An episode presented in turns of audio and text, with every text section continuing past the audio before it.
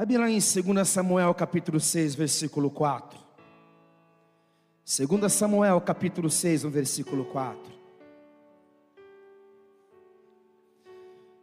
Repete comigo assim bem alto. Nessa noite, o Espírito Santo, ele vai falar poderosamente ao meu coração. Eu estou aberto para receber a rica e poderosa e eficaz palavra de Deus. Aplauda ele bem forte. Vamos lá? 2 Samuel capítulo 6, versículo 4. O texto diz assim: E eles partiram, dirigindo com a arca de Deus, desde a casa de Abinadab, que estava sobre a colina. Aiô caminhava diante da arca, e Davi e toda a casa de Israel se alegravam perante o Senhor, com todo tipo de instrumentos feitos de pinho, com também harpas, saltérios, tamborins, pandeiros e símbolos. E quando chegaram a Eira, ao campo de descascar cereais, que pertencia a Nacon, os bois tropeçaram. Então Uzá estendeu a mão e segurou a arca da aliança. Imediatamente a ira do Senhor se acendeu contra Uzá, e Deus o feriu por seu erro, e Uzá morreu ali mesmo, junto à arca de Deus. Sabemos por contexto bíblico que a arca da presença, ou a arca da aliança, que carregava a glória de Deus, lembra da história? Deus dá a, Deus dá a planta, Deus dá a arquitetura ao homem chamado Moisés, que estava no monte, orando, clamando. Moisés tem a visão, recebe a direção, ele constrói um tabernáculo, que era uma estrutura de culto era um templo móvel no deserto, e dentro desse tabernáculo, de forma mais específica, no Santíssimo Lugar, havia essa arca da presença, ou arca da aliança. Dentro da arca da aliança havia o que? A vara de Arão que floresceu, havia as tábuas da lei, ou melhor, a segunda edição das tábuas da lei, porque a primeira Moisés havia quebrado havia quebrado no lombo dos israelitas que haviam construído um bezerro de ouro no deserto, e havia também ali, além da vara de Arão que floresceu, além das tábuas, além o maná, que era o pão de coentro que se manifestava no deserto, era um alimento que se manifestava no deserto para sustentar fisicamente os filhos de Israel em direção à terra prometida, só que nesse caso aqui, muito tempo havia se passado. Deus levanta Samuel, menino, Eli, seus filhos Ofinéas e Ofinéas e, Finé, Ofinéas e Finéas.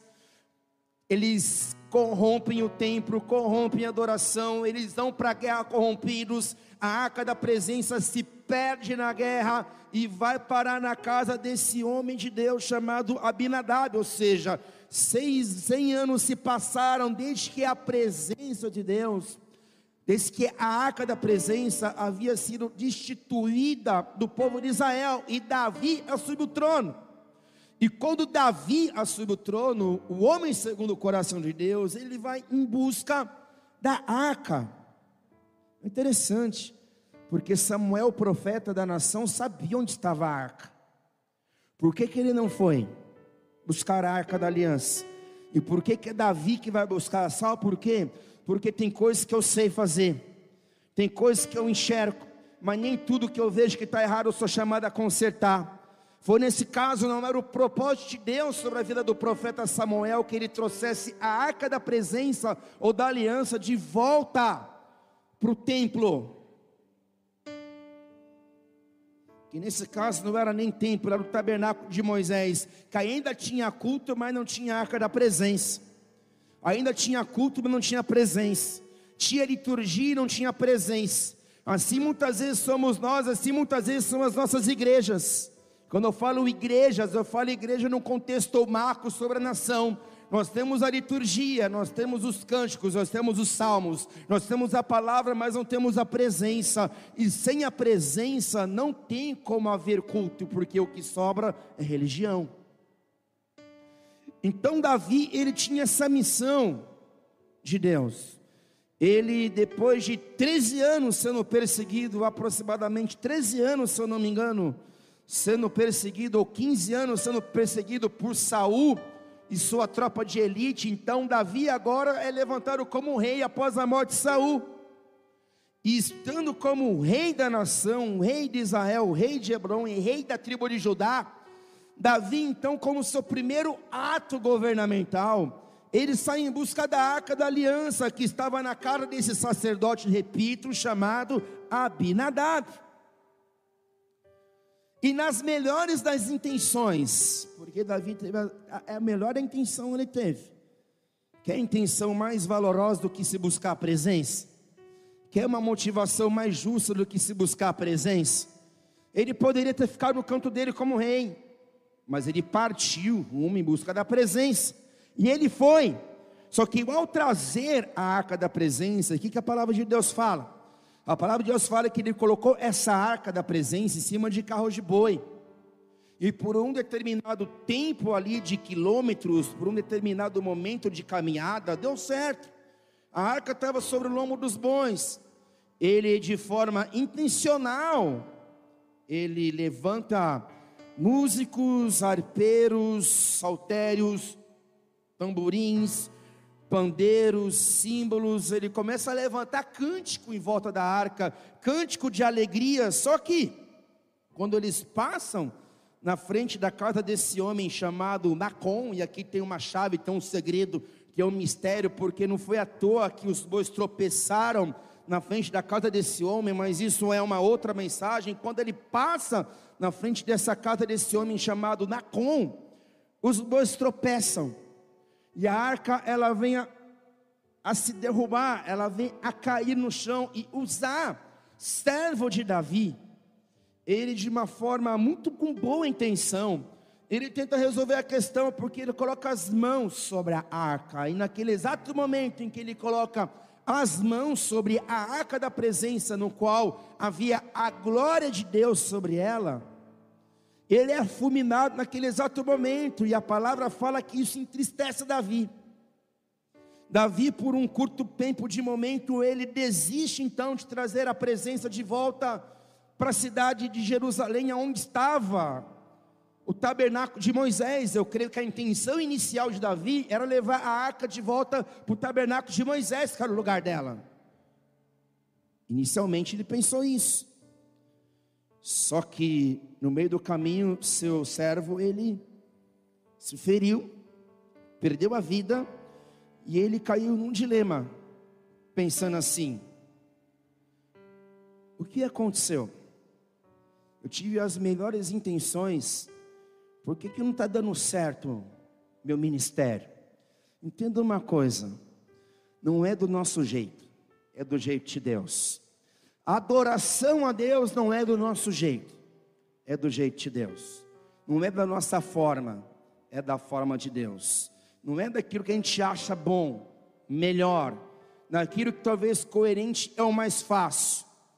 Não é da nossa forma, foi isso que Davi fez. Davi fez do jeito dele e fazendo do jeito dele, na força do braço dele, talvez sem consultar a Deus.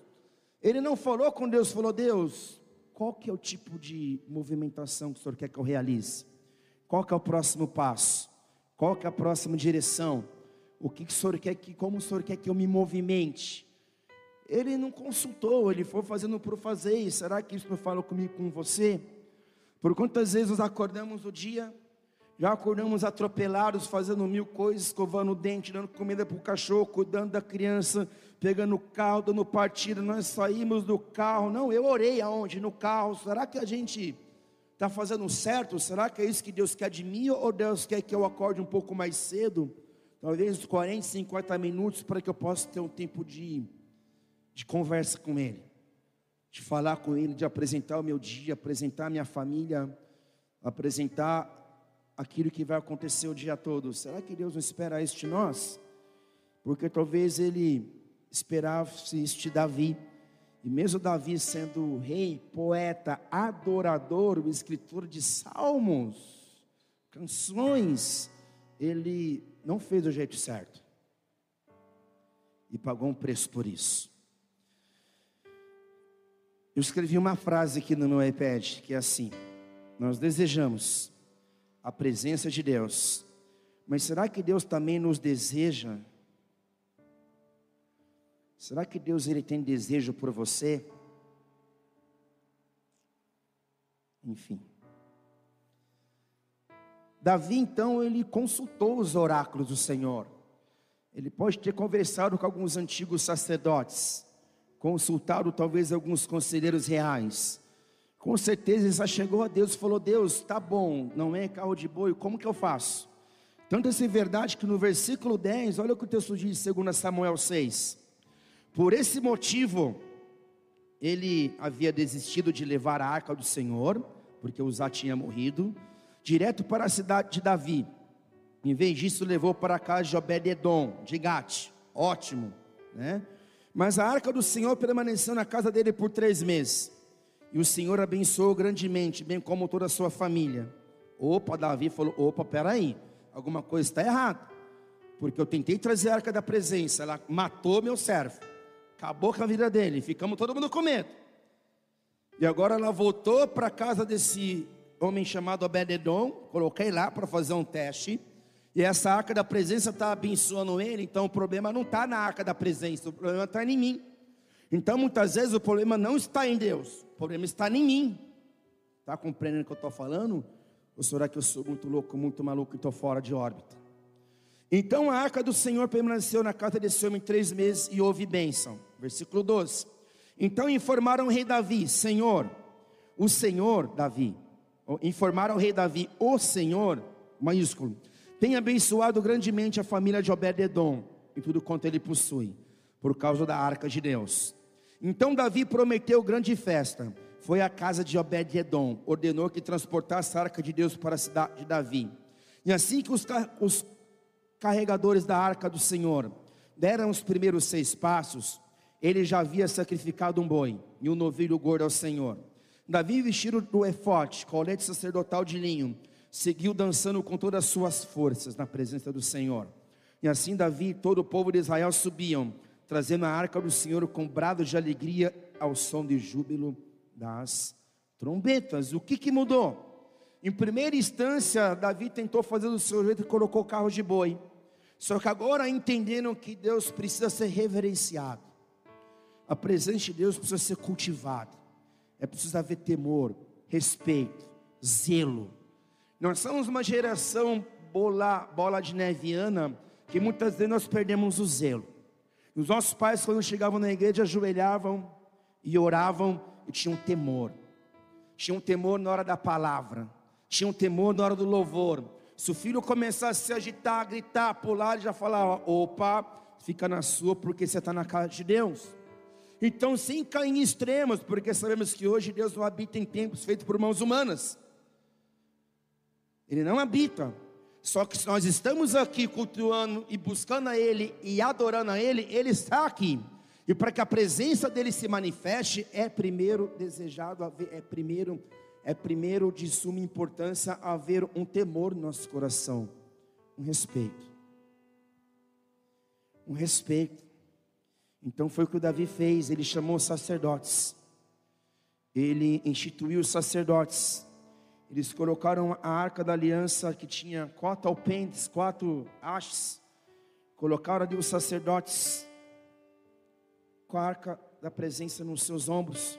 E a palavra fala que a cada seis passos, no sétimo passo, Davi dançando com uma efode sacerdotal, os cantores cantando a cada sete passos, ou melhor, seis passos, no sétimo passo havia um sacrifício.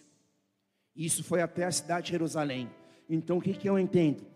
Eu entendo que se nós como igreja, nós queremos a glória de Deus, é um equívoco nós acharmos que ser uma vida de oração, ser uma vida de adoração, ser uma vida de congregação, que sem sacrifício Deus vai derramar sua glória por si só, porque Ele não vai.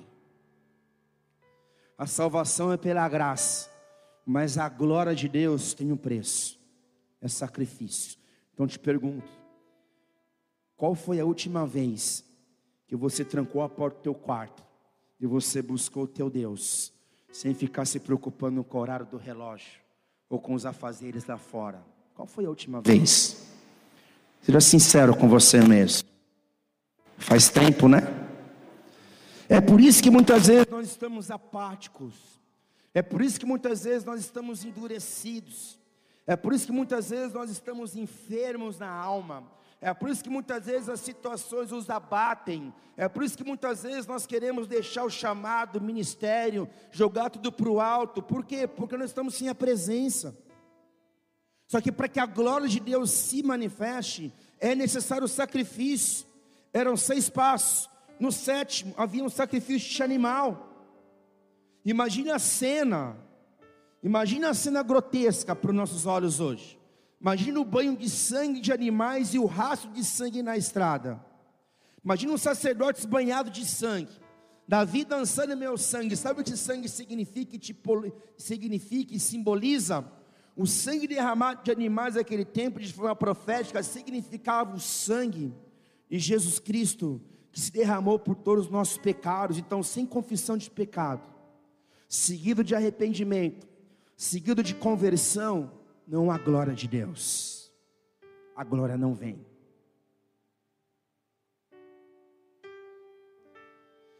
Davi é bem sucedido. Ele traz a arca da presença para Jerusalém. Mical tenta se levantar, sua esposa Mical, e Mical fala do espírito de religiosidade. Ela tenta se levantar e fala assim: para que tudo isso? Para que tanto culto? Para que tanto sacrifício? Onde já se viu um rei dançar seminu como estola sacerdotal? É exatamente o que talvez alguns aqui estão pensando. É exatamente o que algumas pessoas de fora pensam a nosso respeito. É exatamente o que os demônios pensam. Para quê? Fazer vigília. Para quê? Tanto jejum. Para quê? Tá todo dia na, na, na igreja. Para quê? Sabe como se chama isso? Ciúmes inveja, que foi o coração de Mical. Ela se sentiu enciumada, ela teve raiva, inveja, mas como assim? O meu marido se sujeitando, mas de fato era o espírito de religiosidade. Imagine se Davi tivesse ouvido Mical. Se Davi tivesse ouvido Mical, ele teria deixado o seu reinado acabar. Imagine se Davi para a adoração, não ia haver tenda de adoração não haveria adoração extravagante. Davi nem ouviu Mical. Sabe o que aconteceu com Mical? Mical estava em cima lá do terraço, lá, criticando, apontando. Assim é muita gente que não está aqui, mas está em casa criticando, apontando, murmurando, reclamando da liderança, reclamando do governo, reclamando do patrão, reclamando da vida. A cada dez palavras que fala, é uma palavra, é dez palavras, é nove palavras de maldição. Depois fala, ah, é porque eu não estou bem, mas como assim? Assim era Mical, sabe o que aconteceu com Mical? Ela além de perder Davi, ela ficou sem marido, ainda se tornou estéreo. Ela viveu amaldiçoada, assim são aqueles, assim são aqueles, assim são aqueles que olham o mover do Espírito Santo e julgam infelizes, estéreis, e muitos se vendo maldição porque tem se colocado contra aquilo que é o mover do Espírito. Porque foi assim com Davi, e tem sido assim nos nossos dias. Pessoas estéreis ministerialmente, nunca conseguiram frutificar, por quê? Porque o coração está cheio de amargura, ódio, indiferença, inveja, julgamento e crítica.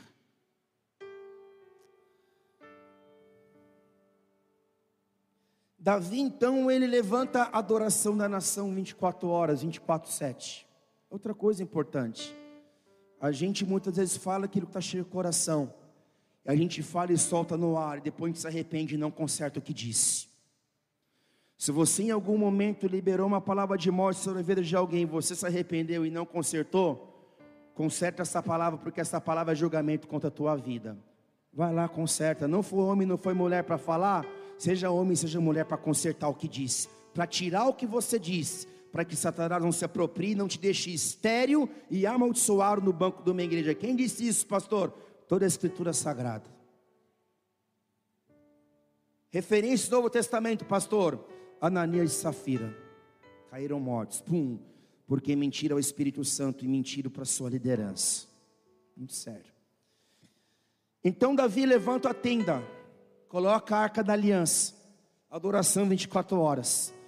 E essa iniciativa de Davi, esse movimento do rei, fez com que a glória de Deus viesse sobre a nação. E durante 100 anos Davi venceu todas as guerras, tanto que seu filho Salomão, ele herdou um reino de paz. Por isso ele estabeleceu um reino de sabedoria, porque Davi como guerreiro venceu todas as guerras. Entenda uma coisa importante. Quando nós entendemos esse princípio de adoração, que é muito mais que música, mas é um estilo de vida, eu atraio a presença. E alguém que caminha na presença de Deus, vive na presença de Deus, vence todas as suas guerras. Ele passa pelos rios, ele passa pelas muitas águas, ele passa pelo fogo. Não estou falando que alguém que caminha na presença não pode ficar enfermo. Fica. Fica um dia, mas no outro dia está de pé de novo. Entendeu a dinâmica? Cultive a presença. Davi, ele cultivou a presença, mas para cultivar a presença, Davi colocou a sua presença, moveu a presença dos levitas. Então você que está aqui hoje, além da presença de Deus estar aqui, você está sendo abençoado porque você se moveu na tua casa, moveu essas pernas abençoadas que você tem, e você está aqui com a sua presença, corpo, alma, mente e espírito. Então pode ter certeza que a sua presença aqui desencadeia a presença de Deus na tua vida e você sai daqui muito mais abençoado do que quem escolheu ficar em casa. Aplauda ele bem forte. Quer um outro exemplo? Lucas capítulo 8, versículo 43. Se eu tivesse um tema dessa mensagem, e eu tenho, o tema seria: Deus busca a sua presença. Mas qual a presença? Porque nós estamos acostumados a viver assim. Eu quero a tua presença, Deus. Os pregadores dizem assim, eu digo isso também. Busque a presença de Deus. Busque a glória de Deus. Só que hoje é o inverso. Hoje não é você que está buscando a presença. É Deus que está buscando a sua presença. Que é você. E a pergunta é: você está aqui? Então, se você está aqui, dá um brado bem alto. Em Lucas 8, versículo 43, vamos lá, vamos ler a escritura. Nas proximidades estava certa mulher que havia 12 anos, vinha sofrendo de hemorragia, e já tinha gasto tudo o que ela podia com os médicos, mas ninguém fora capaz de curá-la. Ela conseguiu se aproximar de Jesus por trás e tocou na borda do seu manto, quando no mesmo instante lhe acessou completamente a hemorragia. Uzá tocou na arca e morreu fulminado. Essa mulher tocou na orla do manto do Filho de Deus, que carrega a presença e que é a própria arca da presença, e foi curada. Você está aqui ou está em Nárnia?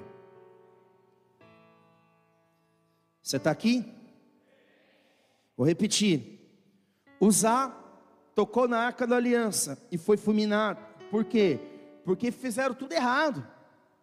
A motivação errada. Agora, essa mulher tocou na hora do manto do Filho de Deus, Jesus, a própria arca da presença, a arca da aliança encarnada. O Filho de Deus, que tinha a glória de Deus, e quando ela tocou na hora do seu manto, ela foi instantaneamente curada.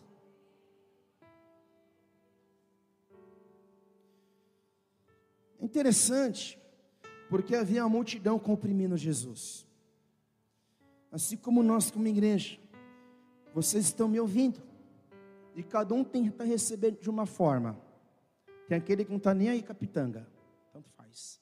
Vai sair daqui, tipo, tanto fez. E tem aquele que está recebendo. É no caso dessa mulher aqui, havia uma multidão comprimindo Jesus, até os discípulos. Havia muitos aleijados, muitos leprosos, pessoas com necessidade, todos tocando em Jesus, porque é assim que acontece. Aonde tem pão, tem famintos.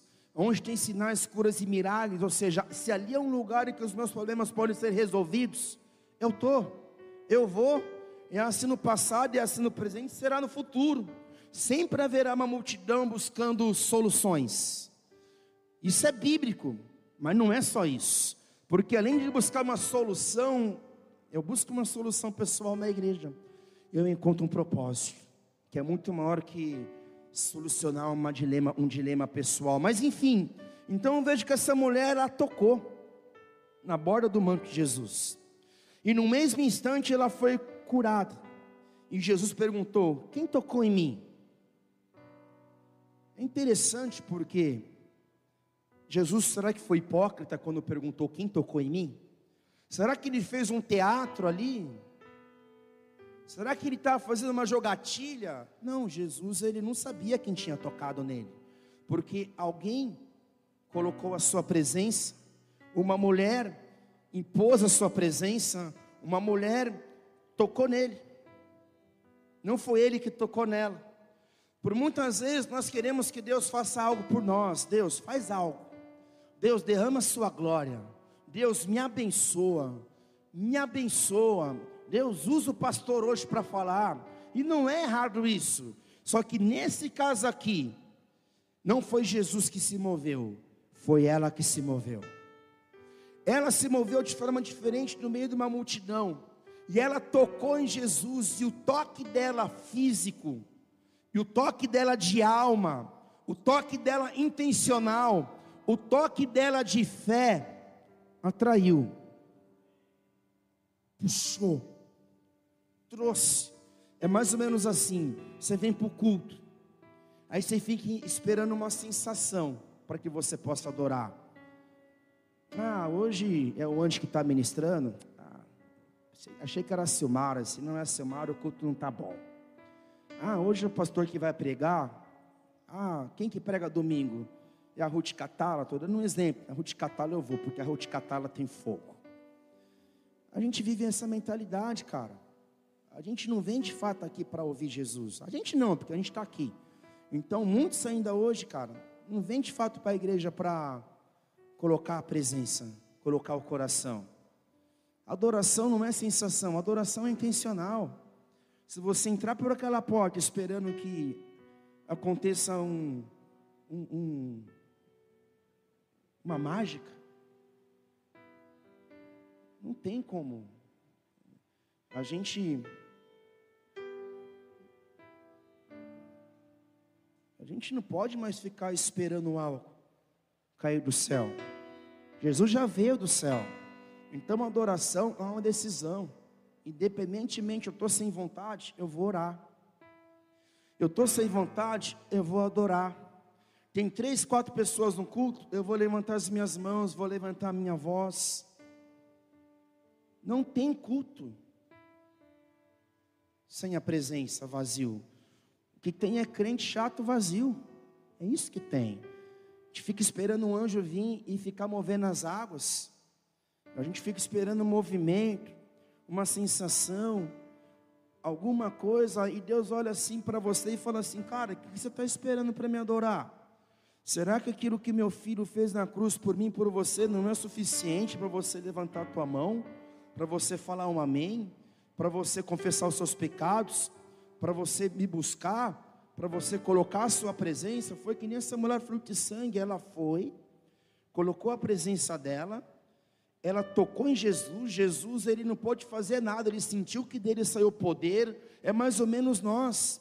Se nós quisermos, porque é uma escolha, se você quiser, você vem para o culto de quinta, para o culto de domingo, você está todo dia na igreja cultuando e buscando. É uma escolha. A não ser que está doente ou está, sei lá, aconteceu alguma coisa. Se a gente quiser e desejar, se você quiser, nós realizamos vigília todo sábado. É uma escolha adorar. Avivamento é uma escolha, é um posicionamento, porque na cruz já foi feito, ou seja, se meu povo que chama pelo meu nome clamar, se humilhar, se arrepender dos seus nossos caminhos, eu vos ouvirei dos céus, então não tem nada incompleto no céu, no reino. Não tem nada de errado, ah, porque essa igreja tem fogo, essa outra não tem fogo, porque lá na conferência profética, lá no congresso tal, e a gente é roubado nisso, por quê? Porque a gente se perdeu dentro da gente.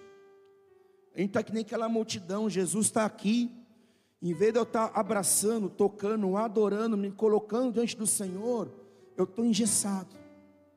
Mesmo Deus estando na casa, eu estou engessado, eu estou apático eu estou frio, eu estou tipo assim, cara, como assim, galera?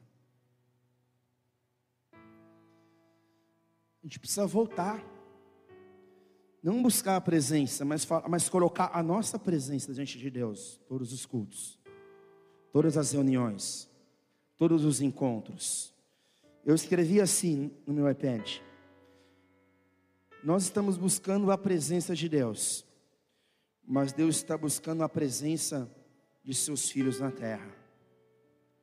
Deus está buscando a presença dos seus filhos. É mais ou menos o que aconteceu com o Davi, em Atos capítulo 13, versículo 22.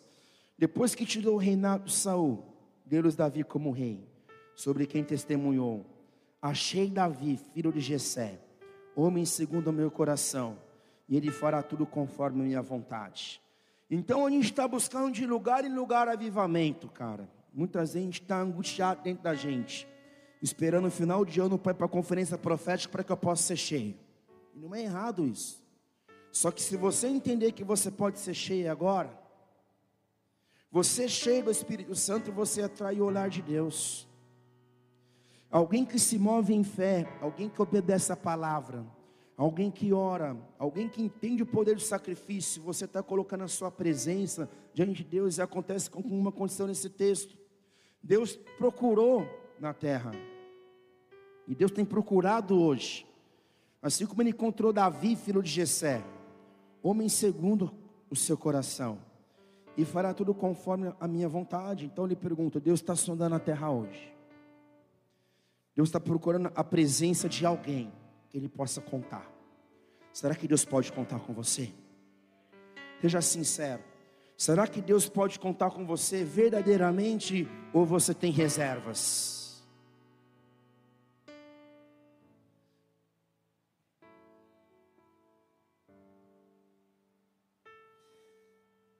O meu posicionamento, repete comigo, o meu posicionamento,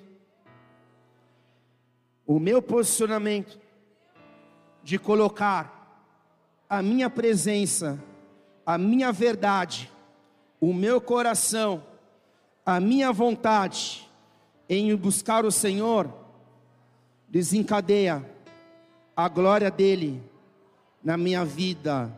Mas antes, eu preciso colocar a minha vida diante dEle. Aplauda Ele bem forte.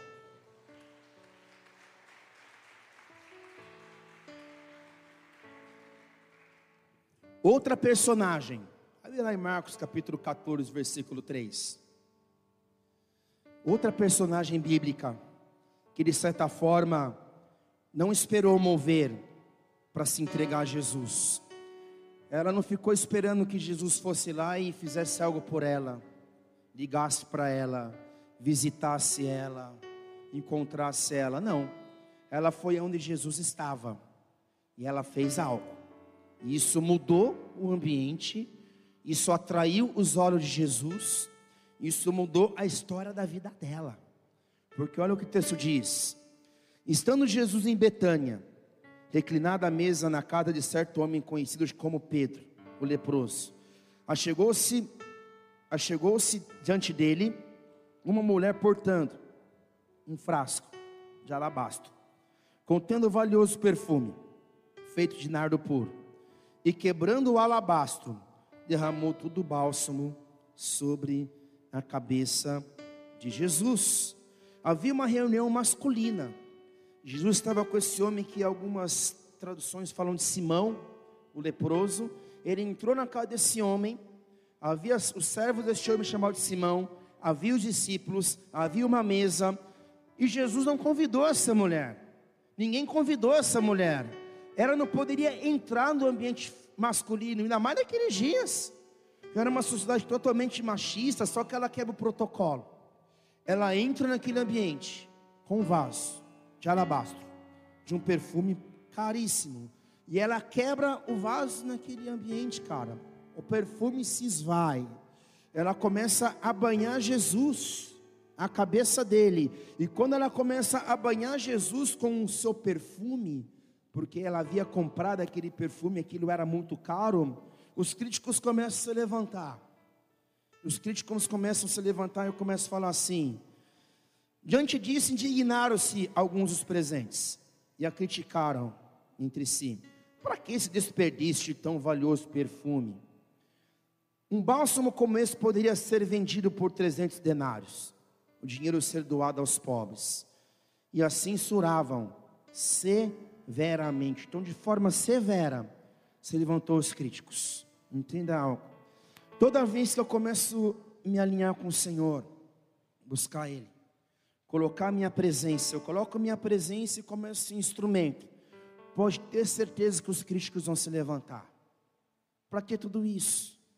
Para que vigília? Para que oração? Para que tanto culto? Para que tudo isso? Isso é muito. Poderíamos, em vez de fazer isso, nos juntarmos os recursos, o dinheiro e ajudar os pobres. É o mesmo discurso que parece altruísta, mas está recheado de maldade segundo as intenções, interesses mesquinhos, justificações, porque é exatamente esse cenário. Eles começam a indagar e começam a colocar a mulher no lugar dela. Fala, você não pode fazer isso. Você não pode adorar. Você não pode se expressar em adoração.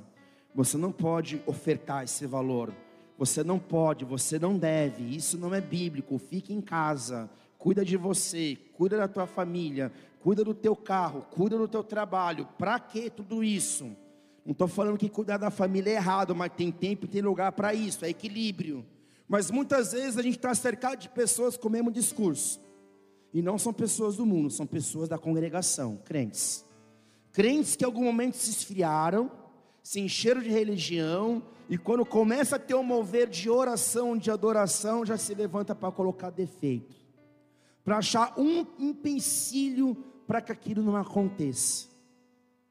Foi assim com ela. E sabe o que Jesus faz? Jesus ele confronta, porque ele diz assim: Deixai-a em paz, ordenou Jesus. Responde bem alto assim para o inferno ouvir: Me deixa em paz, me deixa em paz. Jesus falou: Deixai-a em paz ordenou Jesus. Por que causais problemas a esta mulher? Ela realizou uma boa ministração para comigo. Quanto aos pobres, sempre os tendes ao vosso lado, e os podeis ajudar todas as vezes que o desejardes. Todavia a mim, nem sempre me tereis. A mulher fez tudo o que estava a seu alcance, derramou o bálsamo sobre mim, antecipando a preparação do meu corpo para o sepultamento. Com toda certeza eu vos asseguro, onde quer que o evangelho for pregado, olha o que acontece com quem é adorador. Olha o que acontece com quem coloca o seu corpo como sacrifício vivo, não para ser voluntário. Esquece essa cabeça de voluntariado. Respeito às igrejas e congregações que têm voluntariado, mas não é bíblico. Biblicamente falando, é serviço ministerial, é serviço por amor, você entregando adoração, você servindo o próximo, você vivendo uma chamada, você não está limpando a igreja, você está preparando um ambiente para que Deus se manifeste. Então, querido, a Bíblia, os conceitos bíblicos, os princípios da palavra, eles se movem num nível muito maior do que um mera voluntariado.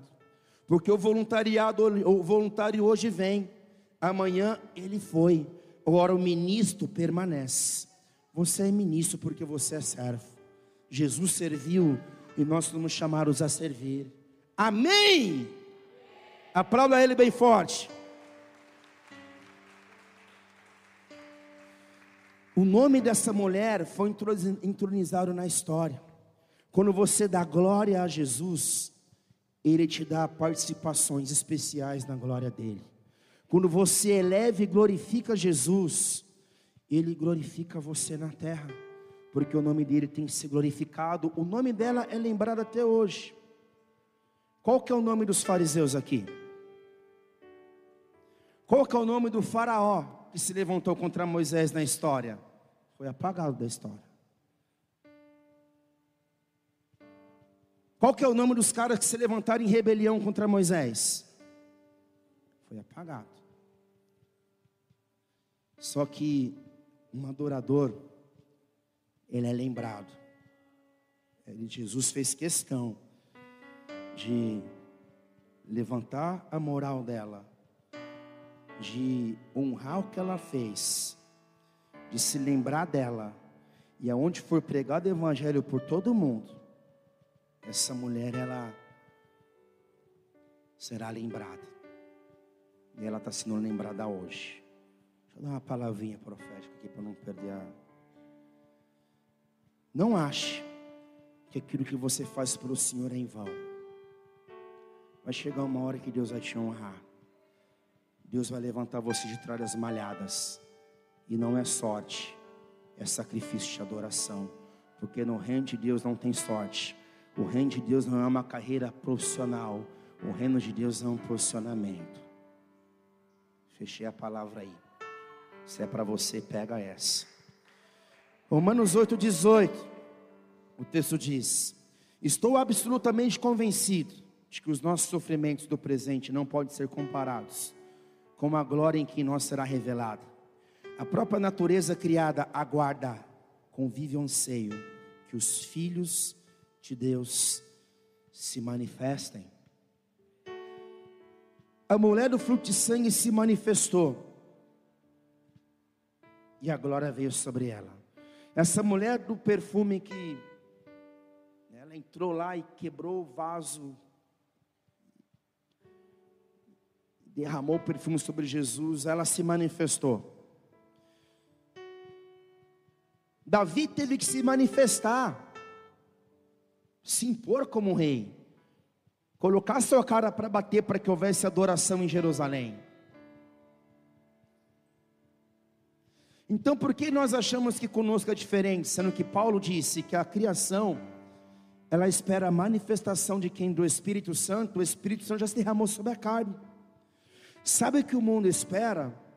Que você faça uma escolha real e verdadeira de dizer: Senhor, eis-me aqui, usa-me a mim, envia-me. O que o mundo espera hoje é que homens de Deus se levantem, mulheres de Deus se levantem, porque desculpa o termo da palavra, crente meia boca está cheio. Para não falar mentiroso, eu falo meia boca, mas crente meia boca está cheio. A gente faz voto, a gente canta canção, a gente faz aliança, mas quando chega na hora H, que precisa de um louco suficiente para dar o passo de fé e ir por uma cidade enfrentar o desconhecido, nós travamos. Por quê? Porque a gente não está tão afim assim de pegar aquilo que é precioso e derramar sobre o corpo de Cristo, que vai custar. E guarda essa, não existe adoração sem custo, sem entrega, sem entrega. Mas havia também um discípulo. Falamos sobre duas mulheres, mas havia um discípulo entre os doze. O nome dele é João. Houve um momento em que Jesus estava ceando com seus discípulos. Era a última ceia. E Jesus começa a falar de coisas futuras, sua morte, sua traição. E ele deixa meio no ar as coisas assim. Não é mais ou menos como o pastor faz, ou um pregador faz. Às vezes eu estou falando aqui, e eu estou deixando no ar algumas pistas. E você fica, quem será que é? Então Jesus fala que ele seria traído. E aquele traidor estava na mesa sentado com eles partindo pão. Aí Pedro se levanta. Aí Pedro se levanta, e olha que interessante. Enquanto isso, um deles, um discípulo a quem Jesus amava, João, estava reclinado ao seu lado. E Simão Pedro, que não era bobo, versículo 23 de João 13. E Simão Pedro, que não era bobo, fez alguns sinais a esse, como querendo dizer: pergunta a quem? Ele está se referindo Pergunta para ele quem que é, porque ele fica falando em enigma. Fala quem que é o traidor que está na mesa logo, vamos lá. Vai lá, João, você mais é perto dele, cara. Você fica lá, sentado lá, reclinado do lado dele, o tempo todo colado nele. Vai lá, pergunta. Aí o discípulo mais amado, que Jesus mais amava, ele acaba perguntando.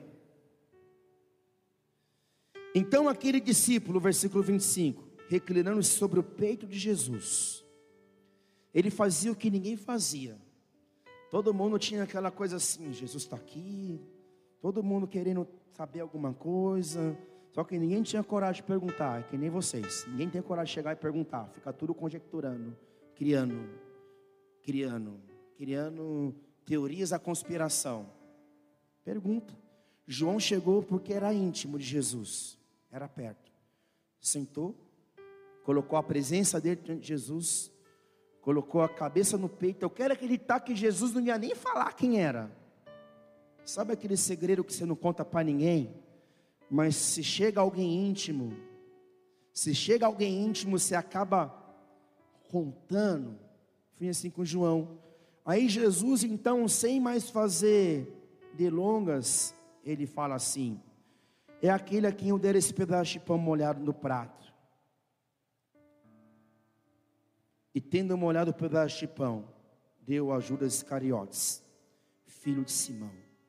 E João teve a informação privilegiada em primeira instância, que ninguém teve. E a só João ele contou. Eu quero falar uma coisa para você.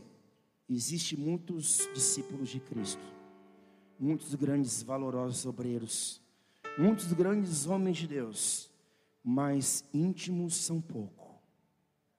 João era um desses. Aos íntimos, Deus entrega seus segredos. Aos íntimos, Deus fala aquilo que Ele não fala para ninguém. Ele vai lá no teu pé de orelha e fala: ah, daqui um mês mais ou menos, ó, o pau vai quebrar, vai começar uma pandemia no mundo. A palavra fala que aquele dia vai ser como um dia de noite. Aquele dia será como um momento em que um ladrão entra em casa na calada da noite, ninguém espera. E o ladrão entrou e assaltou a casa. Assim será a vinda do Senhor. Quando menos nós esperarmos, ele veio. E ele foi.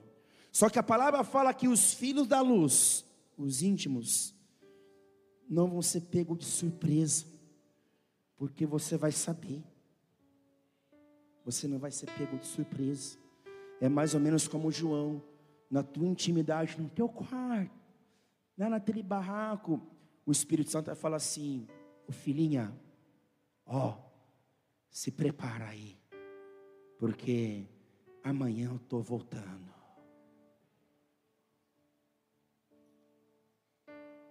Os íntimos colocam uma presença, e por isso caminham na presença.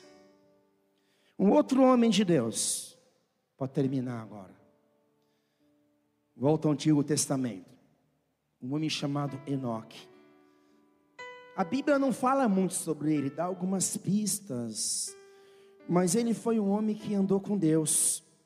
A Bíblia não fala que Deus andou com ele. Às vezes a gente acha que, ah, o pastor é mais bonito, por isso que Deus usa ele. Não, intimidade. Danduque, apóstolo Rina, Judá Bertelli, Homens que a gente olha e fala: Meu Deus, mas como que pode ter tanta glória? Intimidade. São homens que se colocam na presença e colocam a sua presença.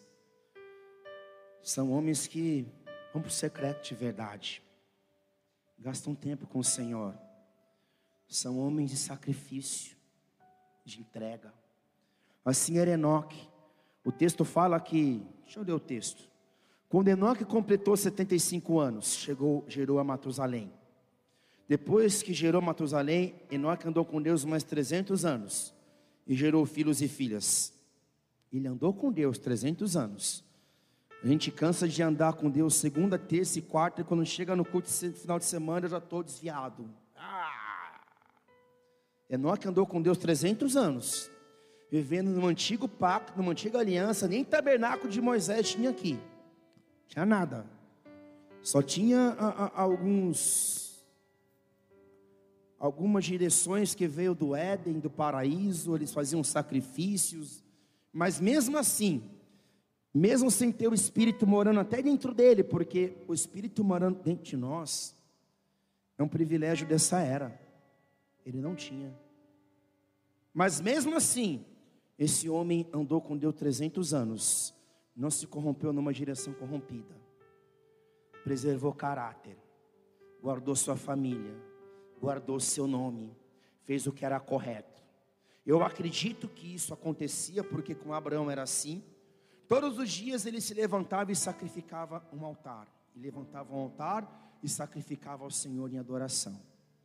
Todos os dias ele tinha comunhão com Deus, 300 anos. Só que chegou um tempo que, pelo fato de Enoque andar com tanta comunhão com Deus, teve um dia que ele desapareceu, porque Deus arrebatou. Chegou um dia que você foi lá, tentei ligar para Enoque o dia inteiro, não atende WhatsApp, não atende celular, cadê Enoque? Foi. Enoque, o retrato de uma igreja que um dia ela vai estar aqui. No outro dia, ela não está mais.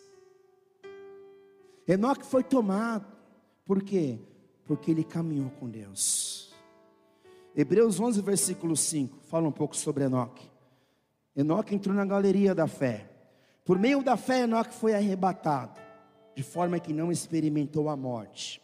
E já não foi encontrado porque Deus o havia arrebatado visto que antes de ser arrebatado havia recebido o testemunho de que tinha agradado a Deus. Em verdade, sem fé, igreja, eu estou pregando não para os de fora, porque hoje a maior tarefa dos pregadores é converter os de dentro, é discipular os de dentro. Está difícil a coisa. Então, igreja, entenda uma coisa: em verdade, sem fé é impossível. Desculpa. Sem fé é impossível agradar a Deus. Portanto, para qualquer pessoa que lhe se aproxima, é indispensável crer que Ele é real e que recompensa todos quantos se consagram a Ele. Foi assim com Enoque. Enoque caminhou em fé, se consagrou ao Senhor e Deus o tomou para si. Você precisa caminhar pela fé, se consagrar a Ele se você deseja um dia estar diante da presença. Estar na presença manifesta aqui uma coisa, mas estar na presença na eternidade é outra coisa. E para que você possa estar na presença de Deus, na eternidade, diante de Jesus, na nova Jerusalém, na terra, você precisa aplicar a tua presença hoje. Colocar a tua presença hoje diante do Senhor colocar o teu coração hoje diante de Deus. Porque foi assim com Enoque. Judas 1, versículo 14. Ora, foi quanto a esses que Enoque, Enoque, de novo, o sétimo a partir de Adão profetizou. Enoque foi profeta, caminhou 300 anos, e nós sabemos pelo livro de Judas que nesses 300 anos ele profetizou. Porque não tem como você não caminhar na presença, e a tua presença está em Deus, e você não profetizar, e você não liberar, e você não ser intercessor.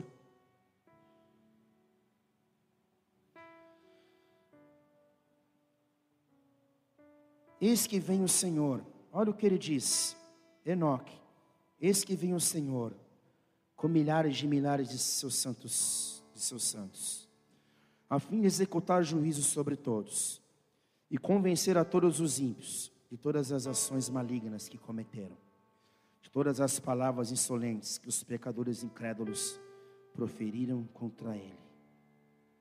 Forte. Enoque foi um anunciador de justiça, um profeta, porque ele caminhou. Entenda algo. É possível você caminhar 50 anos, 70 anos, sem apagar a lamparina. Possível. Foi assim com Enoque. E é assim com tantos homens de Deus. Mas para que isso aconteça, você precisa ser como a mulher do Vajra abraço, quebrar todos os dias. Todos os dias. Todos os dias. Todos os dias. Você entregar aquilo que tem de valor. Você precisa acordar todas as manhãs e sacrificar ao teu Deus. Você precisa, como aquela mulher do fruto de sangue, fazer aquilo que ninguém está fazendo. Ela foi lá e ela atraiu a glória. O culto está sem presença, está sem mover.